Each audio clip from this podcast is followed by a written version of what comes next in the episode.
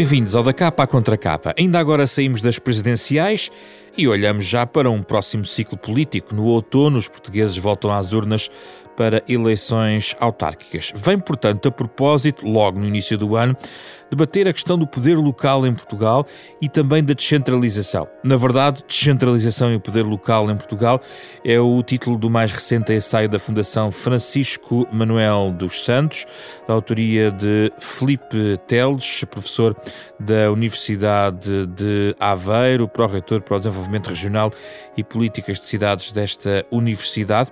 Um ensaio onde chegamos a questionar modelos de descentralização e que tocamos na sempre polémica questão da regionalização.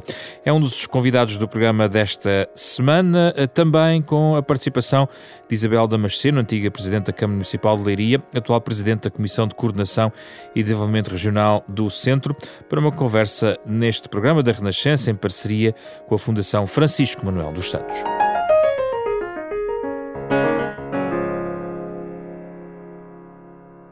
Isabel Damasceno, Filipe Teles, muito obrigado pela vossa disponibilidade para este programa sobre descentralização e poder uh, local, um ensaio de Filipe Teles, onde faz um, fundo, um balanço das experiências de governação em Portugal, uma comparação também internacional, lançando alternativas de reforma, abordando também o poder local no seu retrato e mais para a frente fala da regionalização como eventual futuro. Já vamos à questão da, da regionalização. Para já, professor Filipe Teles, eu queria pedir-lhe um, um breve diagnóstico de base. Em que ponto estamos, na sua opinião, no caso português, é isso que nos interessa, como é que estamos de descentralização? Como é que a definiria uh, no o caso português neste momento? Muito obrigado pela, pela questão logo de, de contexto. Uh, de facto, eu, eu, procurei neste, neste ensaio uh, precisamente iniciar a, a, reflexão a partir dessa caracterização e de, daquilo que podemos designar do posicionamento de Portugal face a um, ao contexto europeu, que seria o contexto de proximidade mais, mais simples para permitir essa comparação. E, e, qualquer indicador que nós usemos, qualquer referência que possamos usar, Portugal aparece sempre entre os países mais, mais centralizados. Quanto, quanto à nossa, ao nosso percurso mais recente, eu diria, eu diria que temos assistido a, a, um processo, a um processo tímido, já usei esta expressão antes, é um processo tímido, mas preocupa mais, mais do que esta eh, lentidão e timidez na, na, implementação de medidas no sentido de uma descentralização mais, mais concreta. Preocupa mais, dizia eu, o facto de, destes processos, ou estas tentativas, ou estes avanços descentralizadores serem muitas das vezes desarticulados. E com, e com a desarticulação refiro, nomeadamente, a, a, falta de uma visão integrada do que um processo de descentralização uh, exige. Uh, a maior parte das discussões que temos assistido sobre isto eu diria, desde, desde o processo democrático em Portugal, portanto, há mais de quatro décadas, eh, têm sido centradas eh, essencialmente na transferência de competências, na ideia de que eh, haverá um determinado período de boa vontade, desculpe uma expressão, de boa vontade da Administração Central para transferir ou delegar competências em entidades subnacionais, nomeadamente as autarquias, os municípios e as freguesias. A questão é que a descentralização particularmente num país tão centralizado como o nosso, como dizia no início, não passa apenas por eh, delegar competências e temos visto que tem sido muitas das vezes um, uh, o, o, contraditório até usado pelos autarcas e por, por outras entidades eh, que é de não ser acompanhado esse processo de, de, transferência de competências também da respectiva dotação orçamental. Por isso, muitos, por isso muitas autarquias vão recusando a transferência em cima da mesa, sublinhando que eh, até os próprios prazos definidos pelo governo vão derrapando, porque uh, no ano passado foram prorrogados, uh, se não estou enganado, para 2022, por exemplo, na área de educação e saúde, no nível da uh, transferência de competências para autarquias e entidades intermunicipais. É verdade, foram, foram mais de 10 diplomas onde se prevê a transferência de competências num prazo muito curto e um prazo também negociado com a Associação Nacional de Municípios, em articulação com, os diferentes, com os diferentes, as diferentes autarquias, mas que encontram sempre, e este processo, deixem-me sublinhar, a fazer este parênteses, este processo não é diferente de processos semelhantes em períodos anteriores desta história recente da democracia local em Portugal. Uh, tem sido sempre contestado precisamente porque estamos a falar apenas de instrumentos de delegação de competências, portanto, dotar as autarquias da possibilidade de implementar um conjunto de medidas de política pública nas mais diferentes áreas, eh, mas muitas vezes, como eu há pouco dizia, ao, ao não ser acompanhado, ao ser desarticulado, eh, não sendo acompanhado, dizia eu, dos, dos instrumentos necessários de capacitação orçamental, financeira, de recursos humanos e técnicos, eh, o, o que estamos a assistir sempre, invariavelmente, é esta este momento incompleto, esta hum. concretização incompleta e hum. contestada, como bem sublinhou, da, hum. da descentralização. Oh, professor, antes de ir a Isabel Damasceno, mas isto não decorre, e é uma provocação que lhe deixo, eh, ao fim de tantas décadas de reflexão sobre isto, isto não decorre de uma politização excessiva eh, deste, deste mecanismo e, por outro lado, de uma contaminação partidária em relação à ocupação, eventualmente, e ao controle de um conjunto de realidades? Há aqui dois fatores que eu, que eu gosto de sublinhar. Concordando com, uh, com aquilo que acabou de dizer, mas há, há outro fator, uh, já, já lá chegarei, mas há outro fator que eu, que eu gostaria de, de, sublinhar, que tem a ver com a cultura política portuguesa. Um, ehm, a centralização, uh, por vezes a expressão centralismo, eu também usei no ensaio, é, é, até mais, mais adequado, porque traduz um estado de espírito, traduz uma cultura política, uma forma de entender a governação uh, de um país. Este centralismo também resulta de uma, de uma visão sobre como se governa o país. E, portanto, ele não, este, este processo tímido que, que acabou de caracterizar como dependendo também da excesso de politização, de facto, da maior parte dos partidos que têm maior assento parlamentar, ou até agora teriam maior assento parlamentar, também eram os partidos com maiores responsabilidades ao nível local e, portanto, com mais câmaras, uh, onde muitas vezes este, este, este equilíbrio de forças e, e, e, o, uh, e o, respeito uh, interno nas estruturas partidárias obriga alguma, alguma contenção em medidas que poderiam ser mais radicais de, de, transformação do modelo de governação, tem impedido esse, esse processo. Portanto, sim, é verdade que a, que, um, que esse fenómeno que designou de, de politização é, é, importante, mas a cultura política nacional também é muito importante. É? Este, esta tradição centralista não, não é algo recente, por isso mesmo é que usa a expressão, a palavra tradição, e não ajuda a que uh, medidas, medidas verdadeiramente integradas e transformadoras do processo de governação subnacional sejam implementadas de forma mais eficaz. Vamos ouvir uh, a percepção de Isabel Damasceno, que neste momento está, obviamente, na CCDR, mas foi autarca em Leiria de 98 a 2009 e tenho também esta percepção. O que é que tem travado, não sei se concorda com o diagnóstico, mas o que é que tem travado uh, um processo harmonioso de descentralização em Portugal? Então, muito boa tarde, agradeço o convite e cumprimento os, os nossos ouvintes, o Filipe Teles, que é um prazer estar aqui mais uma vez com ele, e, e, e dizer que concordo de uma maneira geral em tudo quanto ele diz no livro e, e com aquilo que, que, agora nos, que agora nos transmitiu. Eh, eu acho que há aqui uma questão de centralismo que está no espírito do, do, do, do, ponto de vista histórico e do ponto de vista cultural na nossa, na nossa mentalidade. E isso, para mim, é a principal causa de nunca se ter chegado a uma construção real e a uma, e uma concretização de, de um processo de centralização que, no fundo, teoricamente, todos concordam os vários governos que passaram, os vários, os vários partidos, há uma concordância genérica. Mas quando chega a hora da verdade para se construir, porque não basta, eh, como já se percebeu, eh, fazer, fazer legislação e, e, enfim, e anunciar vontade para que isto aconteça, mas eh, a concretização, que é a coisa mais importante para que as coisas aconteçam realmente, tem, tem encontrado variadíssimos travões. E, e desde logo, o travão, que eu nunca me canso de dizer isso, até porque nas minhas funções anteriores estive, de certa forma, ligada a acompanhar o início de um processo de centralização na área da educação e até na área social, hum, quando se vai concretizar todo o processo do que é que é preciso fazer, quais são os passos seguintes, por onde se vai começar, naturalmente tem que haver um diálogo mais operacional e mais técnico a nível dos diferentes departamentos do Estado que vão perder, entre aspas, competências e passar para os municípios. E o, o, processo de complicações e de travões é de tal maneira, porque há uma perda de poder e, portanto, há uma resistência brutal.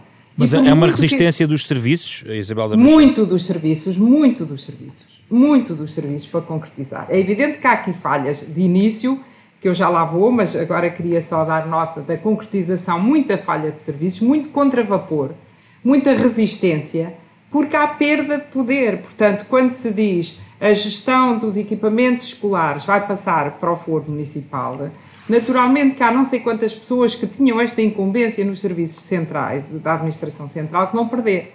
E, portanto, cria uma resistência brutal para, para fornecer dados objetivos, para se perceber quais as implicações financeiras todo este, este processo acarreta para os municípios também se posicionarem quantas pessoas é que são, é que são transferidas, porque também os municípios, nem todos, estão ao mesmo nível de desenvolvimento e de condições para receber competências. É, e, aí vai, vou muito de encontro a, a, a algo que, que, que, o professor Filipe Deus diz no livro, que não deverá ser obrigatório haver aqui uma descentralização igual e uma transferência de competências igual em simultâneo para todo lado, porque efetivamente nem todos têm o mesmo nível de, de, preparação para receber novas competências. Apenas um exemplo. Há municípios relativamente pequenos que, como eu costumo dizer em linguagem muito, muito, muito simples, já fizeram tudo, eh, já organizaram o seu território, enfim, com, com as coisas mais necessárias e que estão absolutamente disponíveis e preparados para receber novas competências, responder a novos desafios que o poder local tem que ter, naturalmente. E, e, portanto, isto é, estamos perante um conjunto de municípios que está preparado para novas coisas, outros nem tanto. E, portanto, o, o, que eu queria dizer é que quando se começam a preparar a operacionalização de todos estes procedimentos, é uma luta muito, muito, muito complicada. Mesmo havendo e trans, sendo transmitida essa vontade política de que as coisas avancem. É evidente que há aqui uma falha que eu considero isto foi apenas para ilustrar na prática. Agora vai entrar o... naquilo que se chama a falha de início, é isso? Exatamente. A falha de início, a falha de início é realmente uh, uh, um, o não nunca ter sido pensado tudo isto de uma forma articulada. É muito avulso.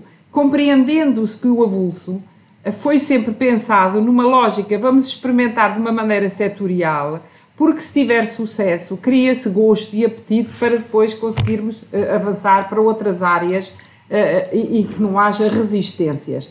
A verdade é que o passo a dar para uma determinada área, apenas deu e bem o exemplo da educação, que depois de não sei quantos anos passados a fazer-se esta experiência, ainda não, nem todos os municípios conseguiram receber estas competências na área da educação é evidente que entra-se num processo de desmoralização em relação a tudo isto. Não querem dizer, mesmo recebê-las, muitas autarquias? Muitos deles não querem mesmo recebê-las, mas isso eu julgo que tem, tem um bocadinho a ver com, com uma falta de.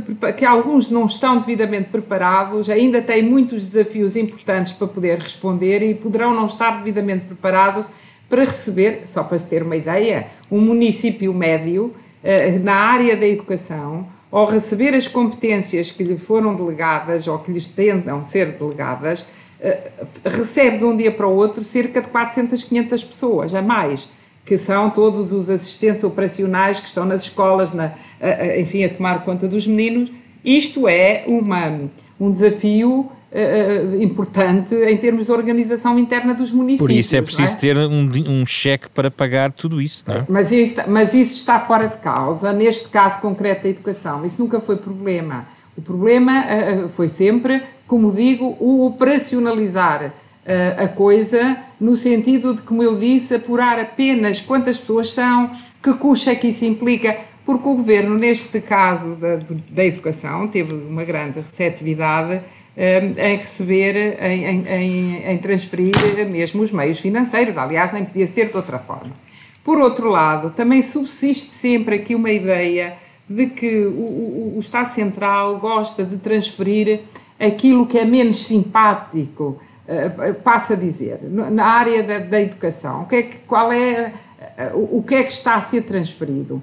Uh, a organização das escolas no sentido de fazer reparações, arranjos, etc.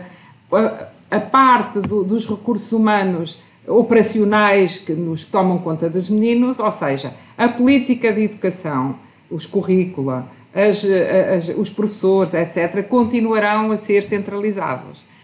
Eu não estou aqui a dizer que seria correto transferir isso tudo. Estou apenas a ilustrar que há uma certa tendência também do Poder Central em, em, em priorizar eh, as transferências daquilo que é menos agradável e que exige muito mais hum. dificuldade em, em, em, ser tratado. Hum. Uh, Filipe Teles, uh, uh, ainda assim houve um conjunto de movimentos, eu sei que o movimento é incompleto, como acaba de descrever, mas houve hum, algum aprofundamento, por exemplo, no, na, digamos, no estágio municipal ou até de certa maneira intermunicipal, não supramunicipal, mas intermunicipal. Os municípios agregaram-se para, uh, para serviços comuns, para um conjunto de áreas. Uh, e há quem veja nisso uh, a linha para uma eventual, não digo a tal regionalização disfarçada, mas um, uma, um aprofundamento da descentralização com competências que se agreguem também os próprios uh, uh, municípios, uh, e essa pode ser a chave para colar, no fundo, todo, todo este mapa. O, qual é o papel das, de, digamos, do, das agregações de municípios diferentes, não estou a falar da fusão de municípios, mas da, da intermunicipalização?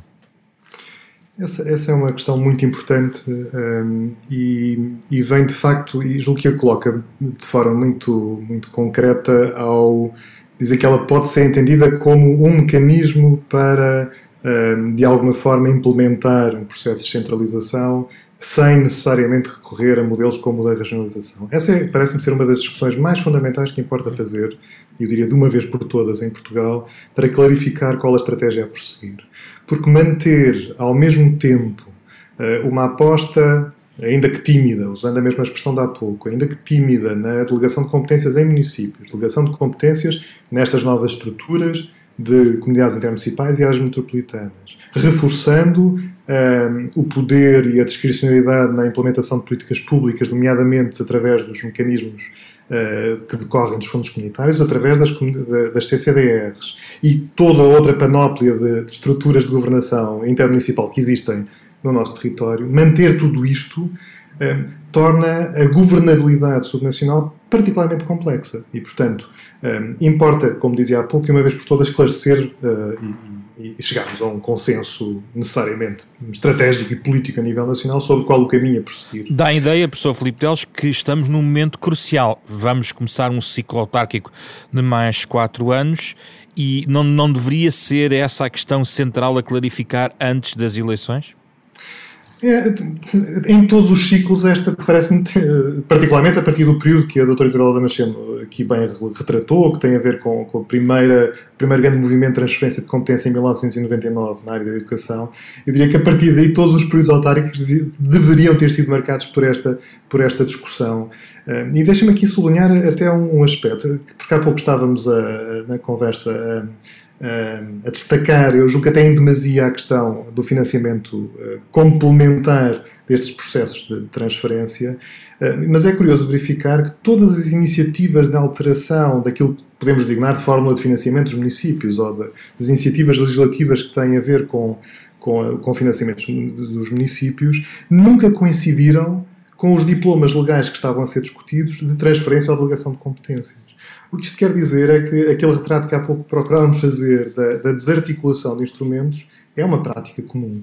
Eh, quando fizemos esta, quando o país faz uma revisão da forma como as estruturas supramunicipais estavam organizadas e aproveitando também o ciclo eh, ainda troika, mas podemos já designar de pós-troika, com, com, a nova, com a nova lei que, que estabelece a organização uh, submunicipal com as competências dos municípios, das freguesias e, e a criação das comunidades intermunicipais e áreas metropolitanas como nós a conhecemos. Isto aconteceu há oito, oito anos atrás já, oito, nove anos atrás, teria sido também um momento importante para esta clarificação, para esta governabilidade, governabilidade que há pouco falava. Uh, também não aconteceu. Portanto, sim, uh, estamos a entrar num novo ciclo eleitoral, estamos a entrar num novo ciclo uh, até de programa de financiamento comunitário. Era aí que eu queria chegar. Já agora, essa, essa nova programação comunitária não vai forçar esse cenário?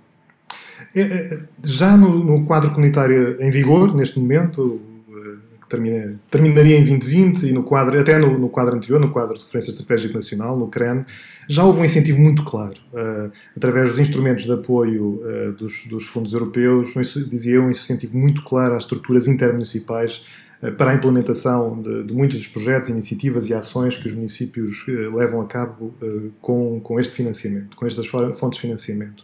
E, portanto, houve e tem acontecido diretamente por se terem constituído estas, estas estruturas, mas também indiretamente por incentivo dos fundos comunitários, uma aposta muito clara naquilo que são as grandes vantagens da, da escala uh, supramunicipal, que é, uh, e agora desculpa a redundância, que são as economias de escala. Ou seja, aquilo que há pouco retratávamos como sendo alguns municípios com menos capacidade de implementar, vão ganhando esta capacidade ao integrarem-se em estruturas supramunicipais. Isabel Damasceno, o que é que era importante clarificar antes do arranque do novo ciclo autárquico ao nível de competências que não esteja clarificado? Alguma coisa pode ser clarificada até o outono?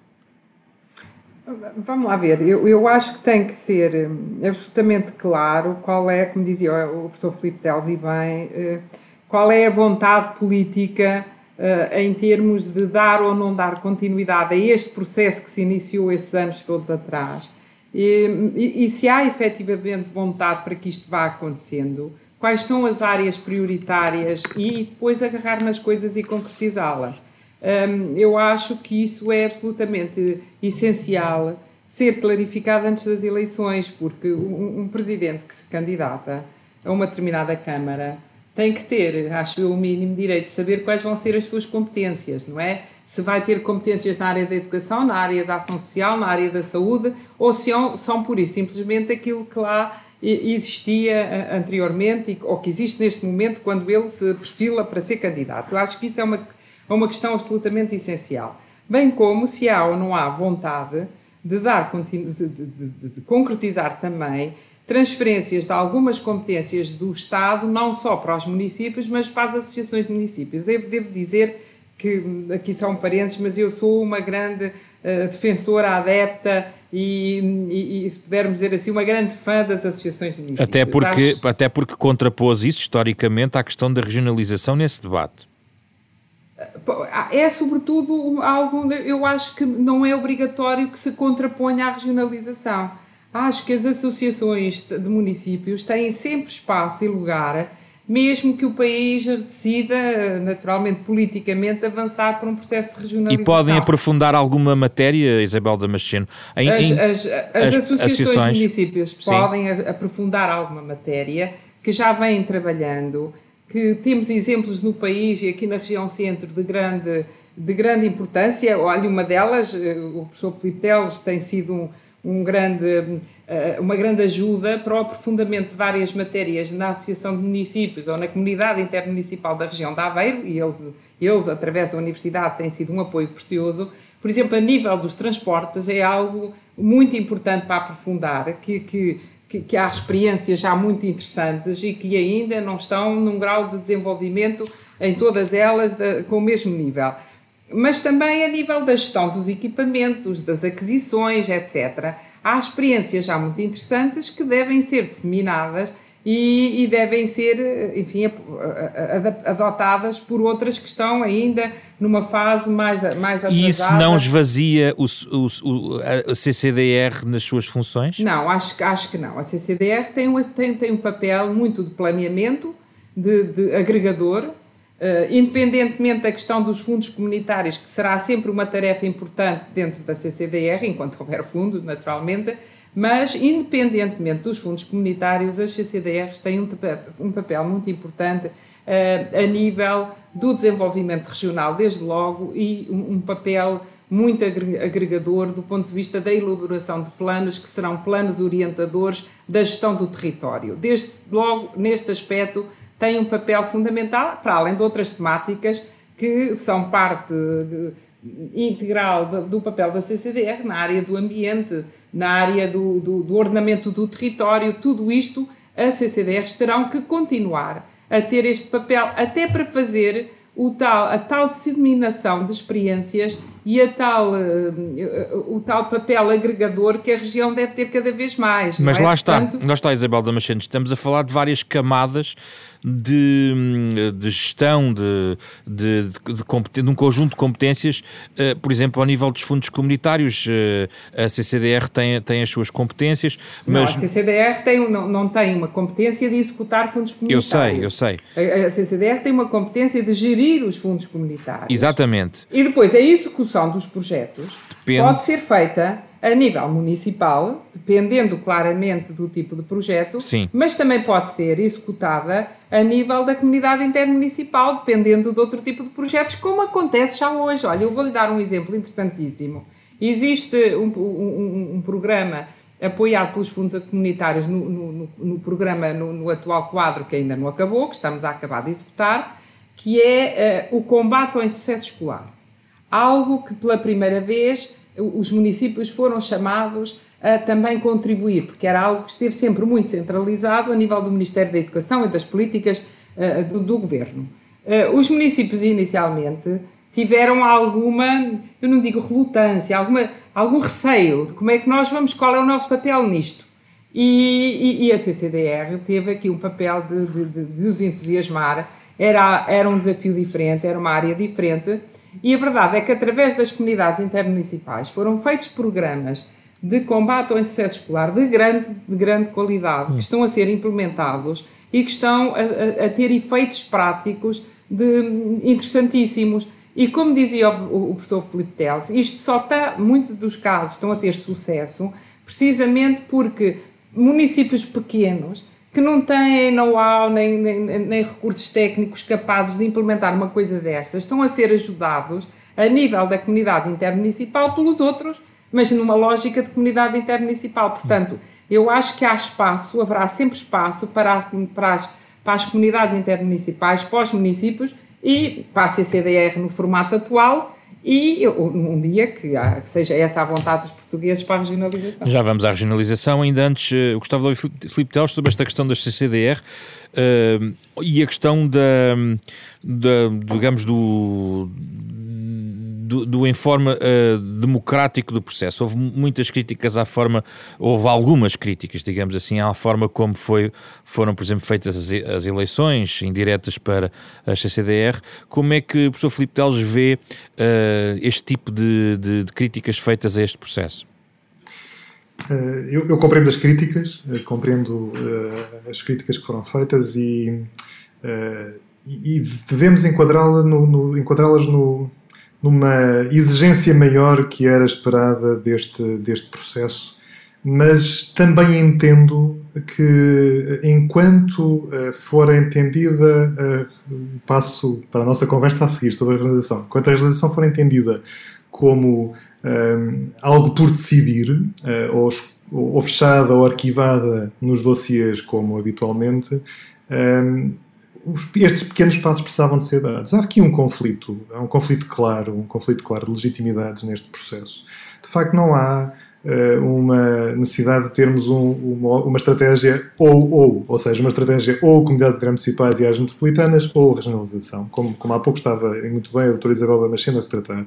O, podemos ter precisamente as, um aprofundamento de ambas as estruturas, eu diria de ambas as escalas. A escala intermunicipal, já há pouco referimos, uh, tem tem vantagens óbvias uh, em termos de, de, ganhos de capacitação e de economias para os municípios que estão agregados uh, e tem, tem, tem essa virtude e, portanto, pode ser ainda mais capacitada e pode ser mais desenvolvida estas experiências a, a, de políticas públicas a essa, a essa escala, mas a escala regional também precisa de o ser. O que me preocupa mais, e é daí que vêm as críticas, o que me preocupa mais é que, ao, ao não se esclarecer de uma vez por todas qual o caminho que se deve prosseguir uh, nesta escala regional, se manter as estruturas que tinham uma competência até há pouco tempo e uma legitimidade que lhes vinha da, da capacidade de planeamento, da, da administração desconcentrada do, próprio, do próprio Estado, uh, de coordenação de políticas, uh, do desenvolvimento regional, que cabe às CCDRs. Por outro lado, a sua cada vez maior importância em termos de políticas públicas regionais, nomeadamente eh,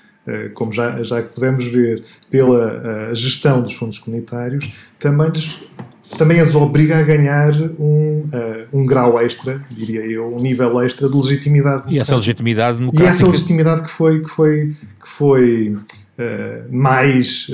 Questionada?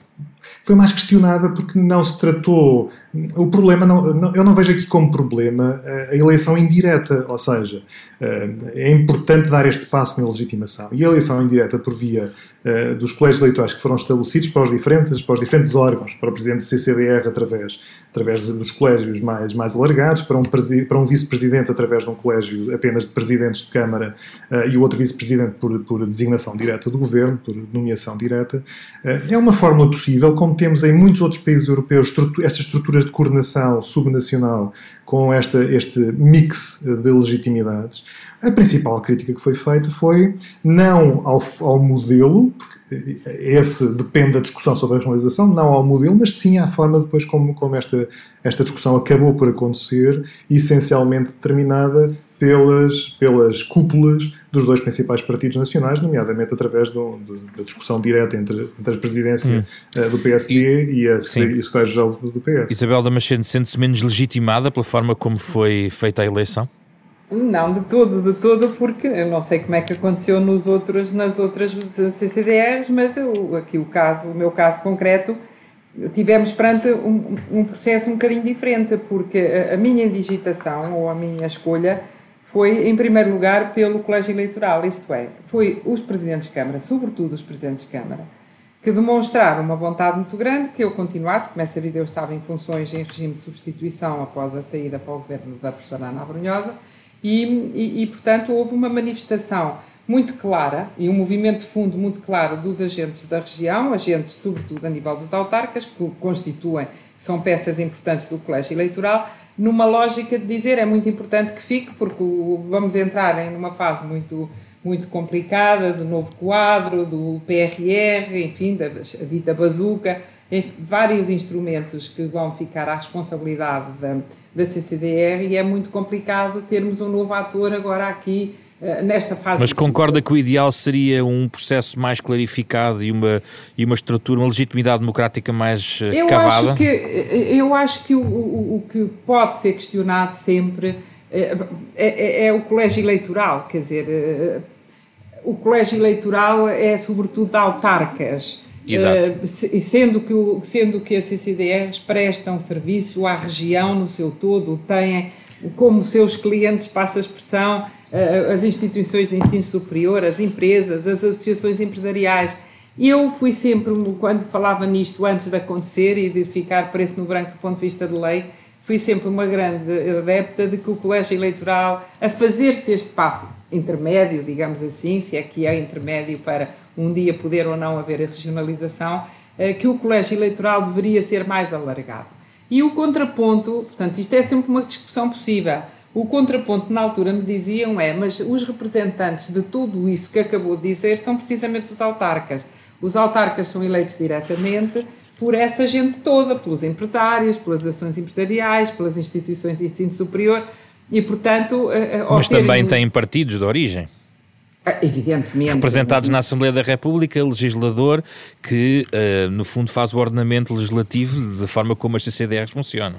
Sem dúvida nenhuma que é verdade, e por isso mesmo é que eu acho que o grande questão, além da questão de fundo, que o professor Filipe Teles dizia, portanto, rebatendo aqui a minha legitimidade, que eu considero-me que dentro do modelo que foi construído, perfeitamente legitimada, sem qualquer tipo de complexo. Sim. Mas, porque como estava terminado uh, uh, uh, Já explicou, sim, sim. o surgimento depois do entendimento entre os dois líderes partidários foi depois e não antes. Portanto, depois é que me é comunicado que havia este movimento e que eles estavam de acordo, ponto até com uma particularidade que já agora interessa talvez referir, estamos numa região em que há um peso muito significativo do Partido Socialista versus o PSD, e toda a gente conhece qual é a minha origem, o meu partido de origem, e portanto até contrariou um bocadinho a lógica que poderia ser pensada tendo em conta os arranjos partidários, passa a expressão. Mas o que eu acho que aqui está uma questão de fundo, dizia o professor Filipe Teles, e é verdade, isto é, qual é o, o caminho? O caminho é uh, fazer-se este passo intermédio de, de, que agora se criou aqui esta metodologia para um dia haver regionalização. E o que é que ou, pensa Isabel Damasceno, ex-autarca de Leiria e uh, mesmo nestas funções, qual é a sua opinião sobre o que deve ser o caminho? Se lhe perguntar, eu, eu pergunto-lhe claramente, sou, para si, qual é o caminho? Eu, eu, acho, eu sou a favor deste caminho intermédio que foi traçado, muito sinceramente. Pode não ser perfeito, discutindo-se o colégio eleitoral, etc. Mas acho que um, pode ser importante para consolidar ou não uma ideia da importância da regionalização em definitivo. Mas é a favor da regionalização? Ouça, quer dizer, eu acho, perguntou-me qual era a minha opinião Sim. relativamente ao caminho que foi traçado. Eu acho que o caminho certo é este. Eu acho que, efetivamente, o anterior processo de regionalização foi um processo que deixou marcas, não digo nos portugueses mais novos, já foi há uns anos, mas eh, na minha geração deixou marcas de, de um processo que não correu bem. Eh, não correu bem, desde logo, pelas regiões que foram apresentadas, que foram absolutamente contra a natura, e deixou marcas. E, portanto, Por isso a minha acho... questão é se pode haver outro tipo de regionalização, ou seja, se há benefícios no processo, mas, mas de uma outra forma. Ouça, por isso mesmo é que eu digo que pode ser que este processo intermédio que nos ajude a clarificar e a encontrar um modelo que pode depois ser votado, porque naturalmente terá que ser obrigatoriamente votado, eh, e, e que limpe um, um, passivo que não foi bom, nem deixou boa marca do, do processo anterior. Uh, Filipe Teles, vamos direto à sua ideia sobre a regionalização. Não temos muito tempo, mas gostava de ouvir então o que é que parece para si ser mais benéfico para o país nesta matéria da regionalização. Eu julgo ser evidente a necessidade da implementação de uma reforma descentralizadora, sem dúvida, mas que passe também pela regionalização. A minha resposta é muito objetiva, é cada vez mais objetiva.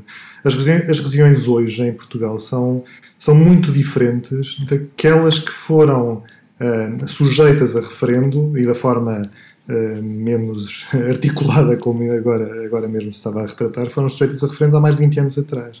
Este percurso que as próprias CCDRs também ajudaram a fazer, e devo sublinhar isso, Ehm, de, de, consolidação de políticas regionais, de identidade regional, de trabalho em proximidade com os municípios e agora com as comunidades municipais, tem consolidado cada vez mais, eu diria ainda ao, nível dos, dos órgãos de decisão, destas estruturas de governação, uma ideia mais clara do que é o trabalho em região e do que é e do que podem ser as regiões. Qual é a alternativa? É, um, é uma questão de mapa de regiões? Eu, eu, neste momento eu não, eu não vejo que, que, o grande problema seja a discussão do mapa. Há, há, há 20, já, talvez 23, já não, já não consigo fazer, já estamos em 21, não é? portanto há 23 anos atrás a discussão Sim. era o mapa. Sim. A discussão era precisamente o mapa e foi, e foi, provavelmente a principal razão, uh, para além de, de, de, alguma extemporaneidade na forma como é introduzido o referendo, mas foi a principal razão para, para o referendo não ter, não ter tido o efeito que, que se esperava se quem, para, para quem desejava a regionalização. Então qual é a questão agora? Neste, não, sendo, não sendo o mapa, é ultrapassar, eu diria que é ultrapassar todos aqueles monopólios de que falávamos no início. O monopólio de um poder administrativo que não quer ver perder poderes, o monopólio também de um poder político que vê sair da sua alçada ao nível central algumas, algumas das competências, o monopólio desta visão centralista do país, uh, o monopólio dos arquivos, que é, uma, que é uma coisa que acontece neste país de forma muito frequente. Recordo que a Comissão Independente para a Descentralização, criada por iniciativa parlamentar aprovou o relatório em julho de 2019. Uh, eh, portanto, também não há desculpa do, do, da pandemia, porque ainda tivemos lá quase meio ano, mais de meio ano, sem pandemia. Uh, e parece ter ficado, entretanto, como habitualmente, arquivado, e, portanto, há que ultrapassar uh, mais do que as resistências a mapas. Mas também tem que se refazer o mapa, no, no fundo. Algum mapa terá que, terá que ser feito. O, o, eu diria que o mapa não está, não está, não, não não precisa ser refeito, basta olhar para o que temos hoje em termos de regiões plano, basta, basta perceber as, as, as, as áreas de competência das atuais CCDRs, eventualmente corrigir algumas circunstâncias que decorrem, em particular, e a região centro conhece isso muito bem, da, das articulações no, no, âmbito dos fundos comunitários e, uh, e as necessidades de, aqui de, de, gerir alguns, alguns territórios de fronteira entre regiões de convergência e as outras, mas já não se, não se trata de uma discussão uh, tão difícil de fazer e, tão, e, e, difícil de chegar a consensos como foi há mais de duas décadas, décadas atrás. Sim, última pergunta, muito rápida, resposta muito breve para ambos.